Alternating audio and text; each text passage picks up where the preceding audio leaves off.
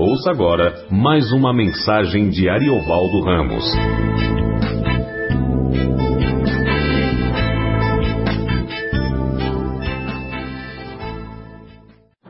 Muito bom, boa noite, graças. Vamos abrir as nossas Bíblias em Hebreus capítulo 5. Vamos continuar a nossa leitura da carta aos Hebreus. Porque todo sumo sacerdote, sendo tomado dentre os homens, é constituído nas coisas concernentes a Deus, a favor dos homens, para oferecer tanto dons como sacrifícios pelos pecados. E é capaz de condoer-se dos ignorantes e dos que erram, pois também ele mesmo está rodeado de fraquezas. E por essa razão deve oferecer sacrifícios pelos pecados, tanto do povo como de si mesmo. Ninguém, pois, toma esta honra para si mesmo, senão quando chamado por Deus, como aconteceu com Arão.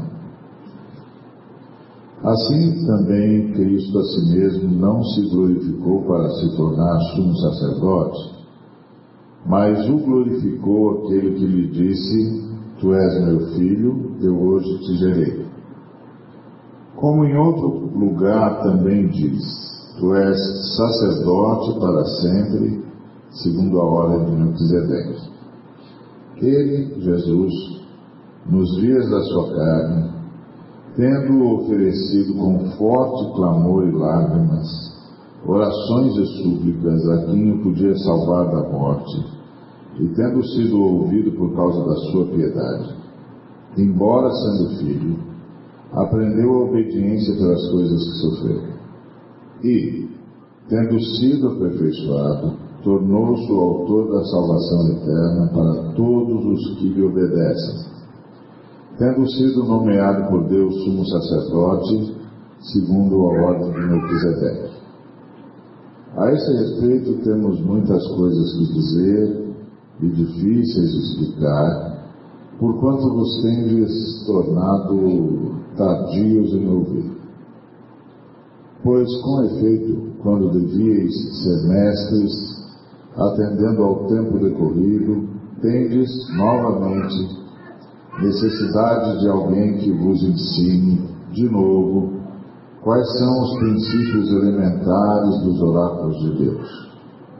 Assim, vos tornastes como necessitados de leite e não de alimento sólido. Ora, todo aquele que se alimenta de leite é inexperiente na palavra da justiça, porque é criança.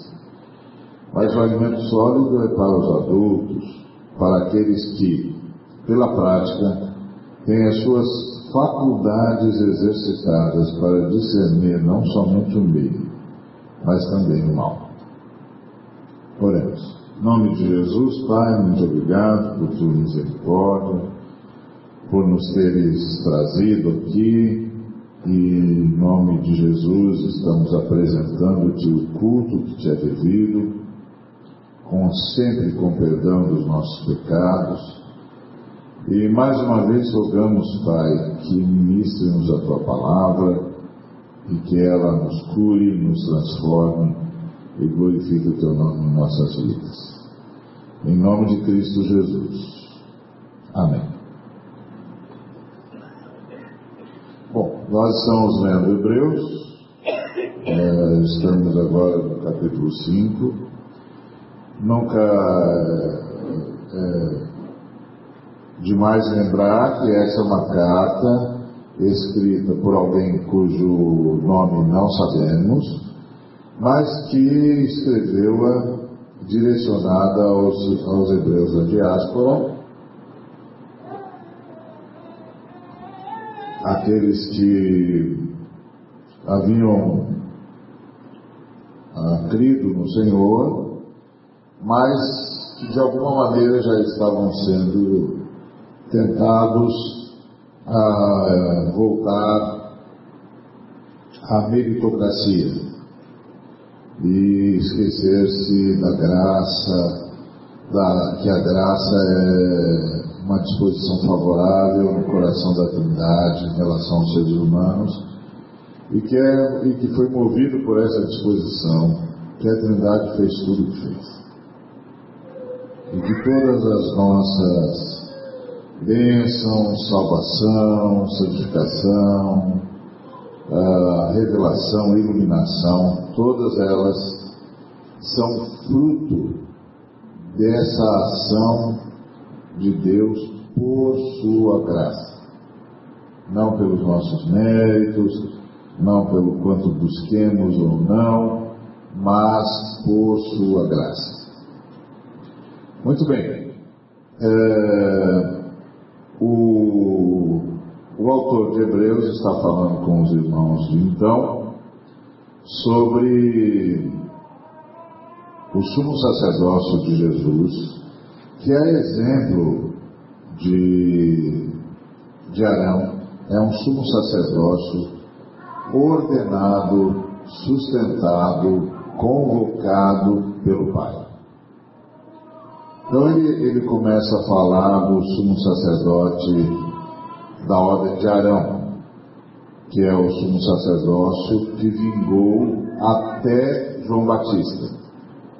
Depois de João Batista, o sumo sacerdócio da ordem de Arão deixou de existir e inaugurou-se um novo sumo sacerdócio, que é o sumo sacerdócio segundo a ordem de Melquisedeque, que é o sumo sacerdócio de Jesus onde Jesus é o primeiro e único sumo sacerdote.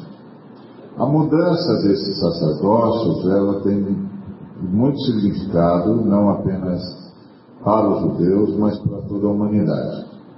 No sacerdócio de Arão, o pecado era tratado através do sacrifício, mas um sacrifício temporário e de eficácia diminuta, quase, quase irrisória. Porque imagina o sujeito que vai, ele pecou contra a lei de Moisés, então ele sabe que tem de oferecer um animal em sacrifício, caso contrário ele vai ser, ele vai ser morto, porque ele pecou, e aí ele vai, oferece o sacrifício, entrega ao sumo sacerdote, e quando ele está voltando para casa, ele quebra a lei de novo. Ou seja, imagina a situação desse homem. Ele não pode sair da circunvizinhança do templo. Porque o tempo todo ele precisa oferecer um animal em seu lugar. Porque isso era tudo que o sumo sacerdócio de Arão podia oferecer para ele podia lhe oferecer uma, um escape temporário.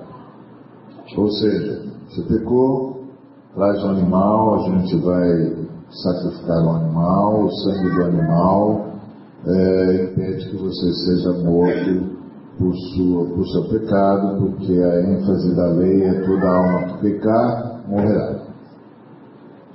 Então, o animal poupa você. Mas isso é diminuto, é, temporário e chega a ser irrisório, porque ah, daqui a pouco você precisa sacrificar de novo. Além disso, ele ainda tinha de oferecer o sacrifício pela nação. Então não era só o pedido de perdão pessoal, mas o pedido de perdão nacional essa consciência de que como nação nós erramos, de que a gente não cumpriu o projeto de Deus, nós não obedecemos e o Senhor está indignado conosco e precisamos da misericórdia do perdão de Deus. Aí lá vamos nós oferecer o sacrifício anualmente em favor da nação e aí é onde está o nosso texto aqui, o, o autor de Hebreus diz que esse sumo sacerdote da ordem de Arão uh, era esse, esse sumo sacerdote imperfeito, embora de boa vontade, disposto, disponível, obediente, mas perfeito porque também estava rodeado de fraquezas, primeiro tinha de oferecer sacrifício pelos seus próprios pecados, e tinha lá a expectativa de que Deus o perdoasse. O privilégio dele é que ele estava uh, rodeado de fraquezas e podia ser compassivo. Ele podia ser compassivo porque ele, afinal de contas, era um ser humano como os seres humanos a quem ele representava, e ele sabia das fraquezas às quais os seres humanos estavam expostas, porque ele mesmo estava exposto a essas fraquezas, então ele apresentava o sacrifício dele, pedia perdão a Deus, se preparava para pedir perdão em nome da nação, para que Deus tivesse misericórdia da nação, não, levasse, não levasse em conta os erros, os erros dos príncipes, os erros dos governantes, os erros dos senhores ah, que se recusavam a obedecer, comprometiam a nação, etc. Então, para que Deus não ficasse indignado com a nação e não a consumisse na sua justiça.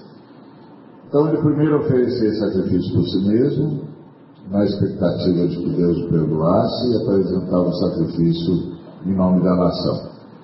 E às vezes ele não era bem sucedido. Deus não aceitava o sacrifício pela nação e ele podia inclusive morrer no Santo dos Santos.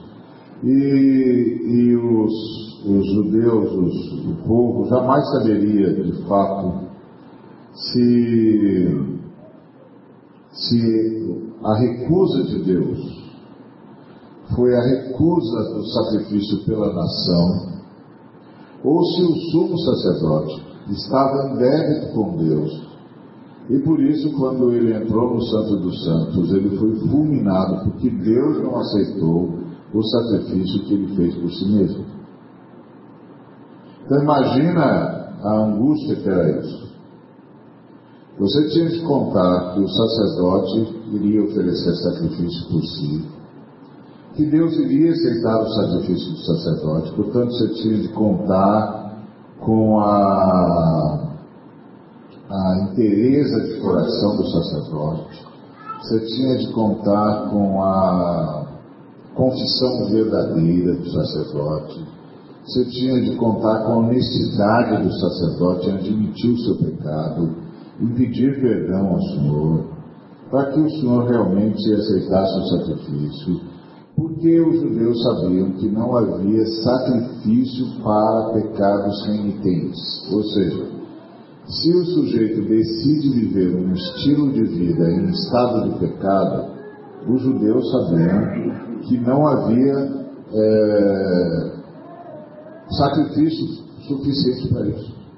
Não havia o Senhor não iria perdoá-lo, porque não haveria sacrifício nenhum que pudesse sanar ah, aquele nível de pecado, porque não foi um pecado acidental, foi um pecado deliberado. E sendo a pessoa um sumo sacerdote, esse negócio era gravíssimo. Então veja que o sacerdócio, o sumo sacerdócio da ordem de Arão, era uma provisão divina, sim senhor, mas uma provisão divina marcada por muitas fraquezas, muitos problemas, muitos imponderáveis, e dependendo muito de um determinado, de um ser humano específico. Então, ah, podia acontecer de o sumo sacerdote entrar no Santo dos Santos e ser fulminado. E aí ah, ele tinha de ser retirado pela corda que o amarrava, porque ninguém além do subsacerdote podia entrar no Santo dos Santos. E o povo sabia que, por algum motivo, Deus não aceitou o sacrifício em favor da nação e, portanto, todas as orações do povo estariam sob júdice. Não havia nenhuma garantia de que eles seriam perdoados, não havia nenhuma garantia de que suas orações seriam ouvidas, não havia nenhuma garantia de que seriam curados.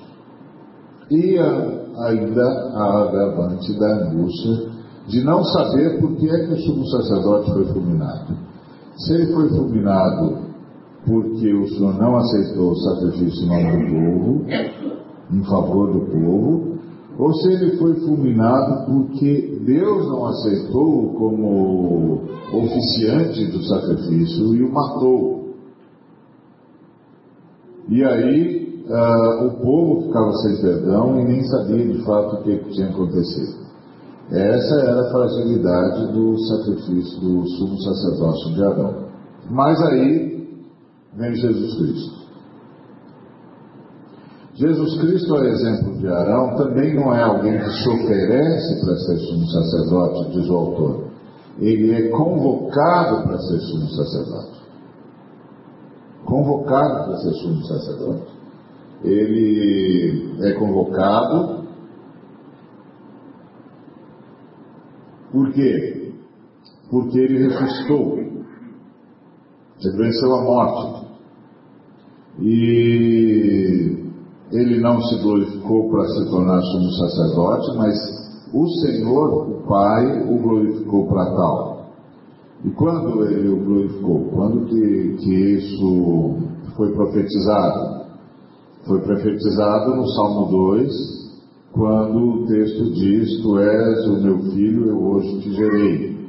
Os apóstolos, a começar do apóstolo Paulo, entenderam que essa palavra no Salmo 2 se referia à vitória de Jesus Cristo na ressurreição. Que Jesus Cristo ressuscitou e quando subiu aos céus foi convocado para ser o sumo sacerdote, do, o sumo sacerdote do seu povo e assumir então uma nova ordem, que era a ordem dos, do, de Melquisedeque. Ao assumir essa nova ordem, uh, Jesus Cristo resolveu para nós um problema crucial. Um, não temos mais que nos preocupar com o nosso sumo sacerdote. Se ele está vivendo ou não está vivendo à altura do sacrifício que ele precisa apresentar em nosso favor. Nós sabemos que o nosso sumo sacerdote foi plenamente aprovado por causa da vida que viveu isso nos remete ao apóstolo Pedro, lá em Atos 10, 28, porque o apóstolo Pedro começou a explicar a Cornélio, o primeiro gentio que recebeu o Evangelho, sobre a vida de Jesus. Ele começou a pregar o Evangelho não a partir da morte de Jesus, mas a partir da sua vida. Ele perguntou aos, aos irmãos lá que estavam com Cornélio e, obviamente, ao próprio, se eles sabiam o que tinha acontecido em Israel, de como Deus havia ungido a Jesus de Nazaré com o Espírito Santo e com poder, e de como Jesus de Nazaré andou por todas as partes, fazendo o bem e curando a todos os oprimidos do diabo, porque Deus era com ele.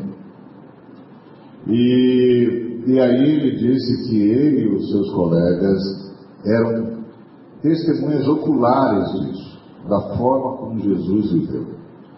E o que ele estava nos comunicando é que o Senhor Jesus ressuscitou não apenas porque ele foi um sacrifício oferecido pelo próprio Deus, uma vez que ele é o Deus Filho que abandonou a sua glória e veio morar entre nós, mas mais do que isso, ele está comunicando que Jesus viveu uma vida digna da ressurreição.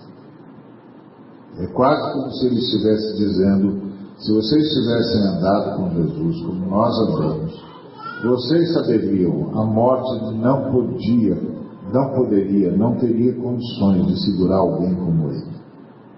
Alguém que viveu como ele. Alguém que se doou como ele. Ele não apenas ressuscitou, ele viveu uma vida digna da ressurreição. Então é isso que o autor de Hebreus está dizendo. Nós não precisamos nos preocupar com o nosso sumo sacerdote da ordem de Melquisedeque. Ele não apenas foi entregue como um sacrifício, manifestado como sacrifício, porque o sacrifício mesmo acontece antes da fundação do mundo, quando Deus Filho abandona a sua glória. O que a gente vê na cruz é a manifestação do sacrifício, a manifestação do que significou o Deus Filho abandonar a sua glória em favor da humanidade portanto, de toda a criação. É, mas mais do que ter sido ter vindo à, Terra, assumido a forma humana através do nascimento e convivido com todas as mazelas da humanidade,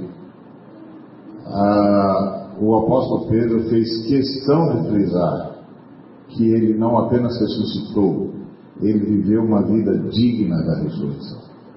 Então o autor de Hebreus está dizendo, esse tipo de preocupação nós não temos com o sumo sacerdote da hora de Melquisedeque. O sumo sacerdote da hora de Melquisedeque nunca precisou oferecer sacrifício para perdão do seu pecado. Nunca. Ele viveu uma vida digna da ressurreição. Me lembro que tem uma editora que está produzindo um texto meu sobre o Pai Nosso e eles queriam colocar no livro, no, como título, a frase, a oração que Jesus orou. Aí eu chamei e disse, Jesus não orou essa oração, ele nos ensinou para nós orarmos essa oração.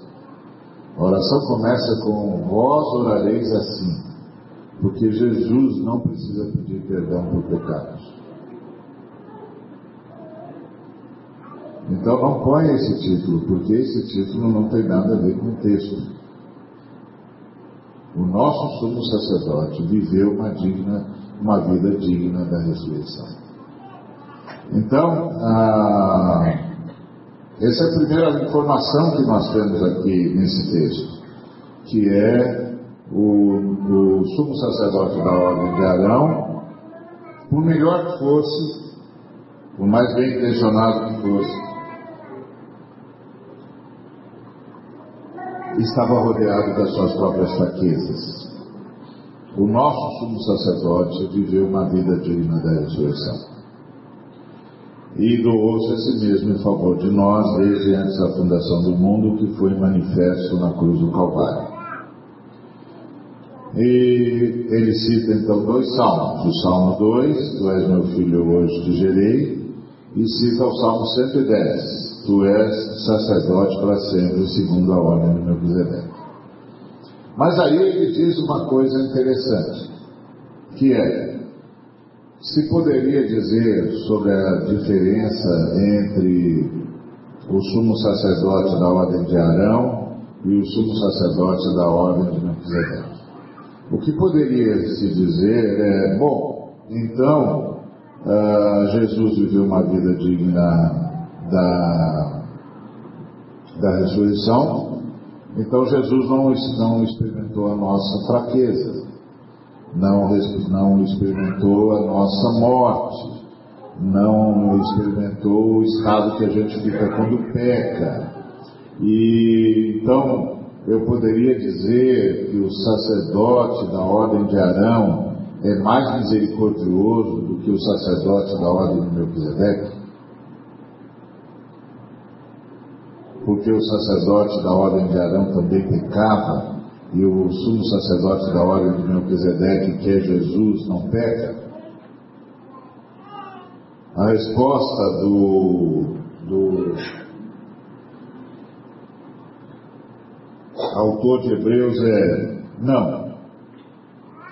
Porque se é verdade e que o sumo sacerdote da ordem de Melquisedeque nunca pecou, não é verdade que ele nunca experimentou o fruto do pecado. Por quê?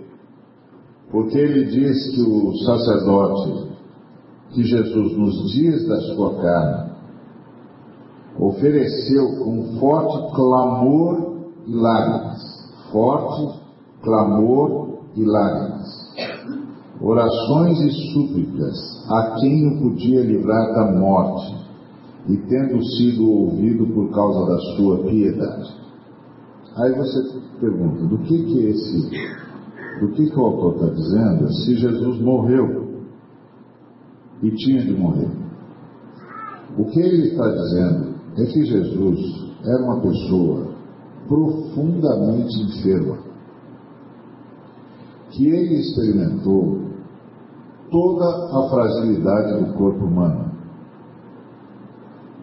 e que diuturnamente, com clamor e lágrimas, ele rogava ao Pai que não permitisse que o corpo dele morresse antes que ele chegasse na cruz.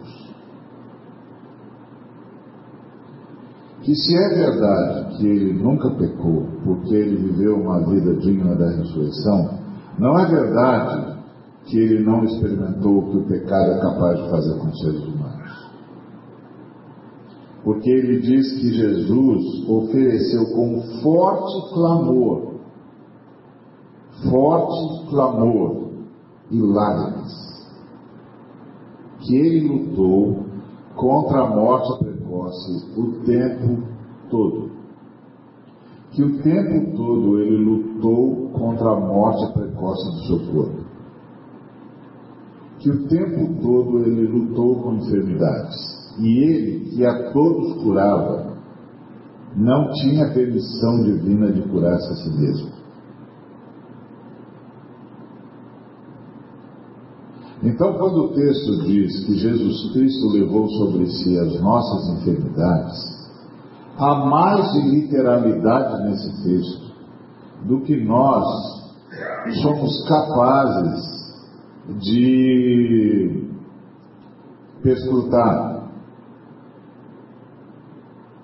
Ele diz que Jesus pediu para não morrer precocemente, constantemente, com forte clamor e lágrimas. Então você pode imaginar Jesus de Nazaré, que tinha uma comunhão perfeita com o Pai, que estava o tempo todo na sua presença santa, falando com Ele, ah, sem limite e sem limitações e sem barreiras e sem, sem obstáculo, tendo de ouvir constantemente do Pai que não podia se curar e que o Pai o sustentaria. Que ele não podia curar o seu corpo que ele não podia livrar o seu corpo da enfermidade, mas que o Pai o sustentaria. Que o Pai o levaria até a cruz. Lá no, no, no, João capítulo 17, Jesus começa a dizer: Glorifica-me, Pai, para que eu possa te glorificar. E o que ele está tentando dizer, e o que ele está dizendo é: me sustenta, para que eu possa ir, na, ir à cruz até o fim. Para que eu possa chegar lá. Então, quando você assiste, lê a Via Crucis, o caminho de Jesus para a cruz, você vê que Jesus está fraco, que ele está de tal maneira que não consegue carregar a cruz. Ele vai levando vários tombos, até que o soldado convoca um transeunte para carregar a sua cruz. É, é que Jesus não é um super-homem. Às vezes eu, eu vou, vejo e ouço as pessoas falando de Jesus como se Jesus fosse super-homem. Como se nada tocasse em Jesus. Como se Jesus pode falar de, salvação, sofrimento, fé, porque com ele não pega nada. Ele dá uma ordem e o mar se acalma. Ele dá uma palavra e as pessoas são curadas. Ele dá um, faz uma convocação e os mortos voltam, ressuscitam. Então com ele não pega nada. Ele é o super-homem. Não é verdade. Não é isso que esse texto está dizendo. Ele diz: Ele, Jesus, nos dias da sua carne, tendo oferecido com forte clamor e lágrimas, forte clamor e lágrimas. Então você pode imaginar a dor que Jesus sentiu e carregou. E por que Jesus podia e, e se compadecia tanto dos enfermos? Por que, que ele estava o tempo todo à disposição dos seres humanos? Ele não conheceu o ato de pecado, mas conheceu o efeito do pecado. Porque o efeito do pecado é a morte. O efeito do pecado é essa luta constante por manter-se vivo no mundo infecto, onde nós estamos o tempo todo contraindo enfermidades, carregando enfermidades, que nos avisam da nossa mortalidade e que nos avisam da nossa fragilidade constante e que nos avisam do fato inexorável de que temos muito pouco tempo. Porque não, porque não sabemos quanto tempo temos. E como eu insisto em dizer, quem não sabe quanto tempo tem, tem muito pouco tempo. Portanto, tem que viver muito bem o tempo que tem, que é hoje porque não sabe se terá amanhã. Porque essa é a marca da queda, essa é a marca do pecado. E Jesus carregou essa marca no seu corpo. Esse é o grito que está aqui retratado nesse, nesse texto. Ele, nos dias da sua carne, tendo oferecido é, orações e súplicas a quem o podia livrar da morte, e tendo sido ouvido por causa da sua piedade, é, embora sendo filho, aprendeu a obediência pelas coisas que sofreu. E sofreu no corpo. Jesus não sofria na alma, porque o, os desejos de Jesus estavam alinhados com o Pai. Os sentimentos de Jesus estavam alinhados com o Pai. Mas o corpo, imortal. É enfermiço. É propenso à enfermidade. Como qualquer um de nós. Com a agravante de que ele estava num tempo em que nós que não tinha, não havia recursos como nós temos. E a obediência dele é justamente o de suportar o peso do corpo mortal com todas as suas enfermidades e não fazer nada a respeito de si mesmo. Ou seja, ele fez ecoar na vida dele o tempo todo a palavra que ele disse ao adversário: Nem só de pão vive o homem, mas de toda palavra que sai da boca de Deus. Como eu não ouvi nenhuma palavra de Deus, meu corpo espera. E é isso mesmo. Meu corpo espera. E ele viveu assim o tempo todo. Ele viveu assim o tempo todo. Como você pode notar, ah, o diabo, quando tentou Jesus, tentou num elemento só, o seu corpo, que era a única parte frágil de Jesus. Ele não podia tentar Jesus nos seus desejos, porque os desejos de Jesus estavam alinhados ao Pai. Ele não podia tentar Jesus no orgulho, na vaidade, porque Jesus não os tinha. Ele não podia tentar Jesus ah, nos seus sonhos, porque os sonhos de Jesus estavam alinhados com o Pai. O que é que Jesus tinha de frase? O corpo. Então, esses dias eu estava falando com um irmão, e ele é um camarada muito espiritual, e ele disse que fazia jejuns como Jesus fazia. Eu disse, Jesus não fazia jejuns, como você está dizendo. Ele fazia os jejuns da lei só. Ele falou, não, fazia sim, ele jejuou 40 dias e 40 noites. Ele, não, não, ele não jejuou 40 dias e 40 noites. Ele ficou sem comer, sem ingerir alimento sólido 40 dias e 40 noites. Ele não foi para o deserto para jejuar. Ele foi para o deserto para enfrentar o adversário.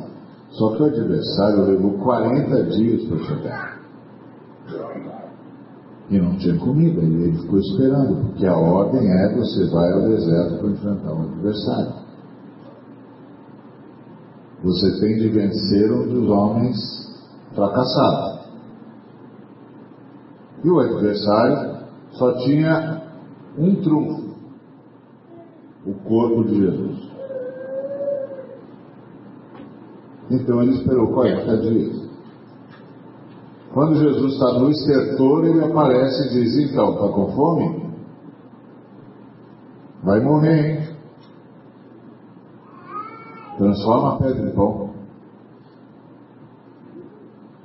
E aí Jesus disse: Não, está escrito: nem só de pão virá o homem, mas de toda palavra que sai da boca de Deus.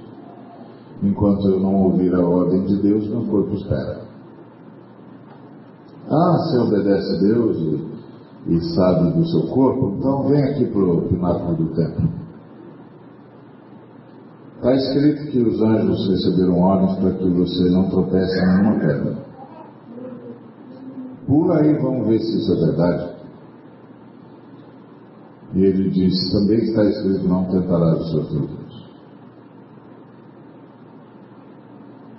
E aí finalmente o, o, o anjo caído diz para ele, bom, então você quer o mundo, né? Quer salvar essa gente aí. Ok, eu dou, trago tudo para você. Você não precisa morrer por isso.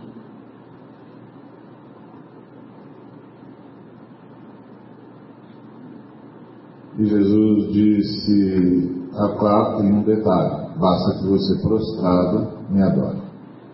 E Jesus disse, arrega Satanás, só ao Senhor teu Deus prestarás culto. E a partir daí, Jesus foi de enfermidade em enfermidade, de dor em dor, de ataque em ataque ao seu corpo. E o forte clamor dele foi: me leva até a cruz. Não me deixe morrer.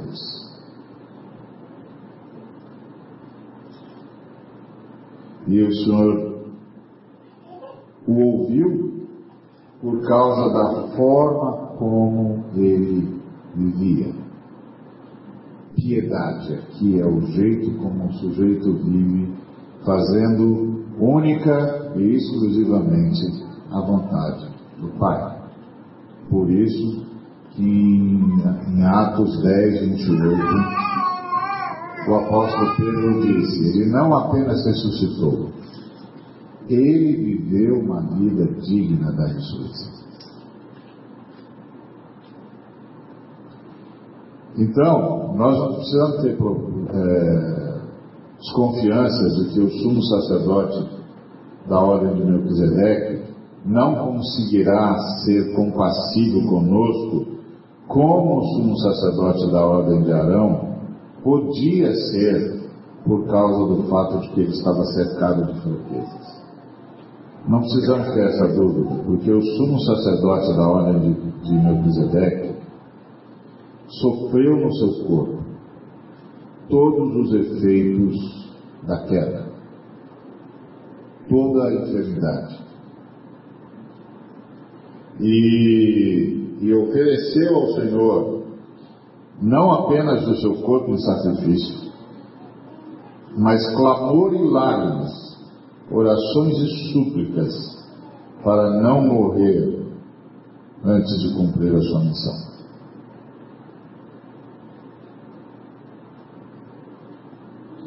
E aprendeu obediência pelas coisas que sofreu, e disse o texto, o, o, o texto diz o texto, que foi aperfeiçoado. Que quanto mais ele, ele sofria, mais ele obedecia, mais ele se entregava. E mais apto se tornava para salvar, tornando-se então o autor da salvação eterna para todos os que lhe obedecem. E aí foi nomeado por Deus sumo sacerdote, segundo a ordem de Melquisedeque, de uma vez para sempre. E a e aí o autor termina dizendo que ele gostaria de falar muito mais sobre isso, mas que os irmãos hebreus não estavam prontos porque eles eram tardios em ouvir. E eles, ao invés de serem mestres, eles voltaram atrás e precisa de novo aprender os princípios eh, eh, elementares do, dos oráculos de Deus voltaram a, a precisar de leite e se tornaram inaptos para alimento sólido, porque não permitiram que as suas faculdades fossem exercitadas para discernir não somente o bem, mas também o mal. E o que o autor está dizendo é que os adultos, espiritualmente, são aqueles que não apenas sabem o que têm de fazer, mas sabem o que não devem fazer. Porque a maldade, ela é um drive muito forte dentro de nós. Muito forte. Às vezes a gente podia fazer mais, mas a gente não faz por causa da maldade. A gente podia colaborar mais, mas a gente não colabora por causa da maldade. Não importa como a gente racionalize, e a gente tem muito jeito de racionalizar. A gente às vezes pode racionalizar dizendo, eu não vou ajudar esse cara, não, esse cara aí é, só está no sucesso, eu é que carrego o piano. Pois é, maldade.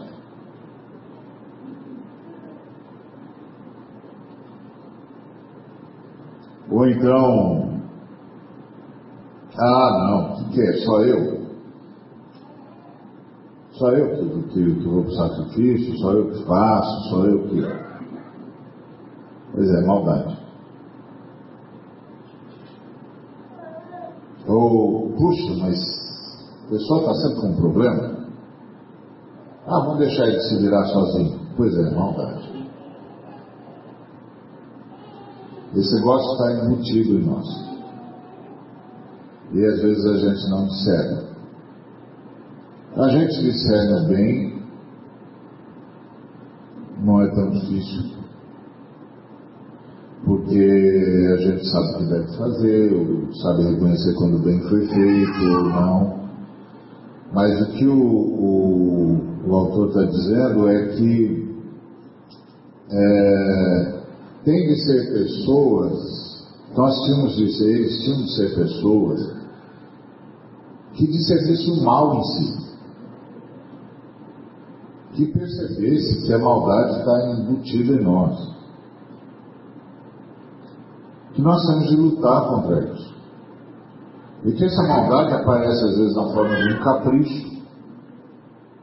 Essa maldade aparece na forma de autojustificação. Essa maldade aparece na forma de ah, necessidade de ser reconhecido. E aí faz a gente sonegar o bem.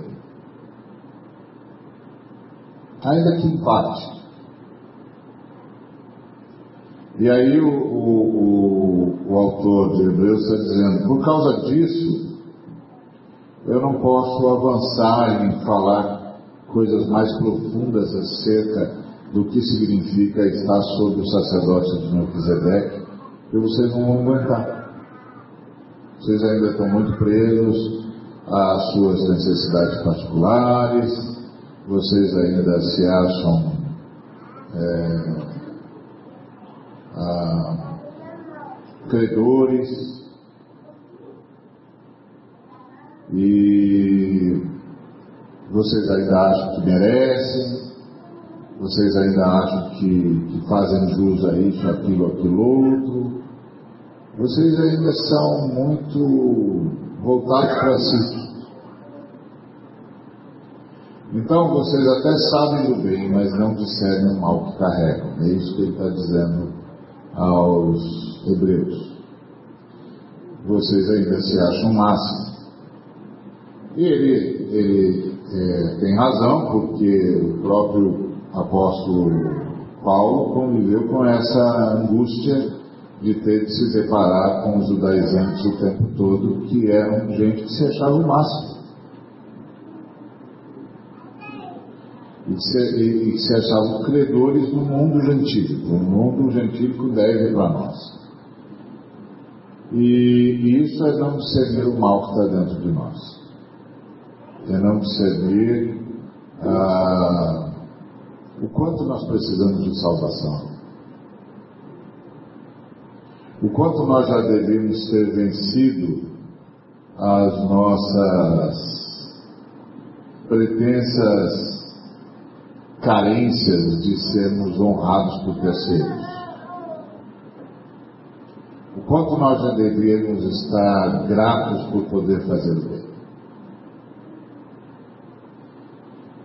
E o quanto nós podíamos estar gratos por padecer por Cristo, porque nós fazemos parte de uma missão que é dizer aos seres humanos que há um outro jeito de ser gente, um outro jeito de viver como gente, um outro jeito de se relacionar com gente.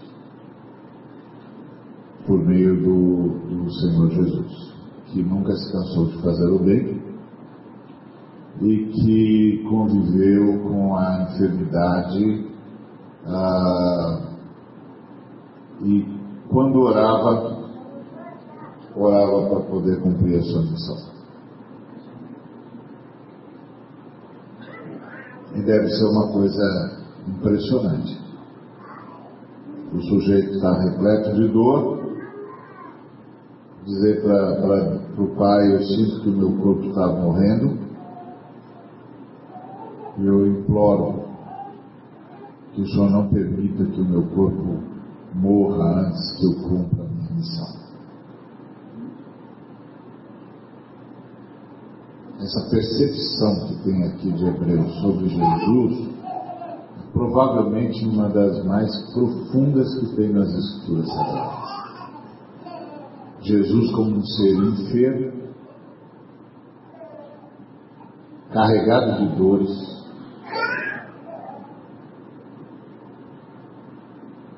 clamando a Deus para cumprir a sua missão. Isso aqui é de impressionar. É de impressionar. Então, o, o, o que o autor de Hebreus está dizendo é: o nosso sumo sacerdote não pecou como nós, mas ficou doente como nós. Carregou dores como nós carregamos e sentia o seu corpo desfalecendo o tempo todo. E orou para cumprir a sua missão. É de impressionar essa fala de Deus.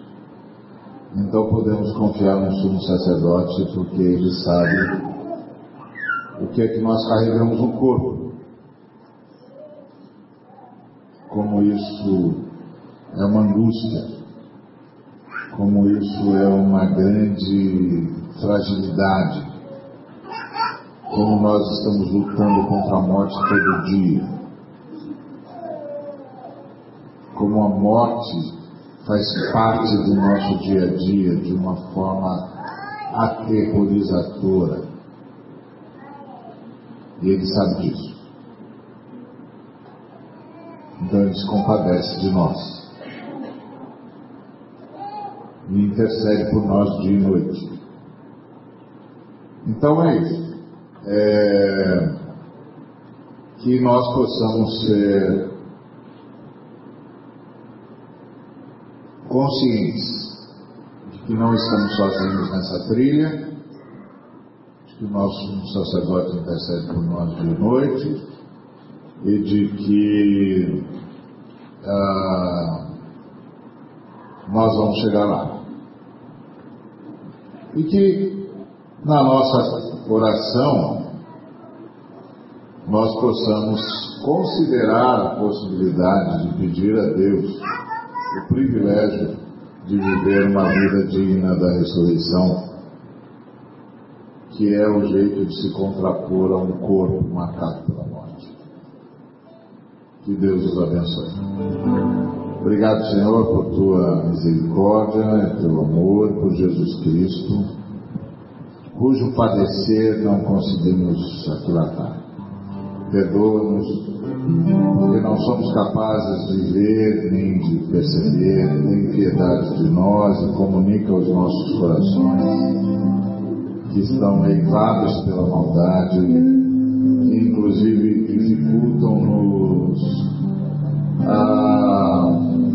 dificulta-nos a audição, a exemplo dos irmãos hebreus também padecemos desse mal Estamos tão ensurdecidos pelas nossas próprias dores e, e as temos como tão prioritárias que não conseguimos ouvir. Não desiste de nós. Continua falando. Através dos nossos bloqueios. Glorifica o teu nome tem piedade de nós. Em nome de Cristo Jesus, que a graça de Jesus Cristo, o amor do Pai e a comunhão e consolação do Espírito Santo sejam com cada um de nós com todo o povo de Deus, hoje para todos sempre. Amém.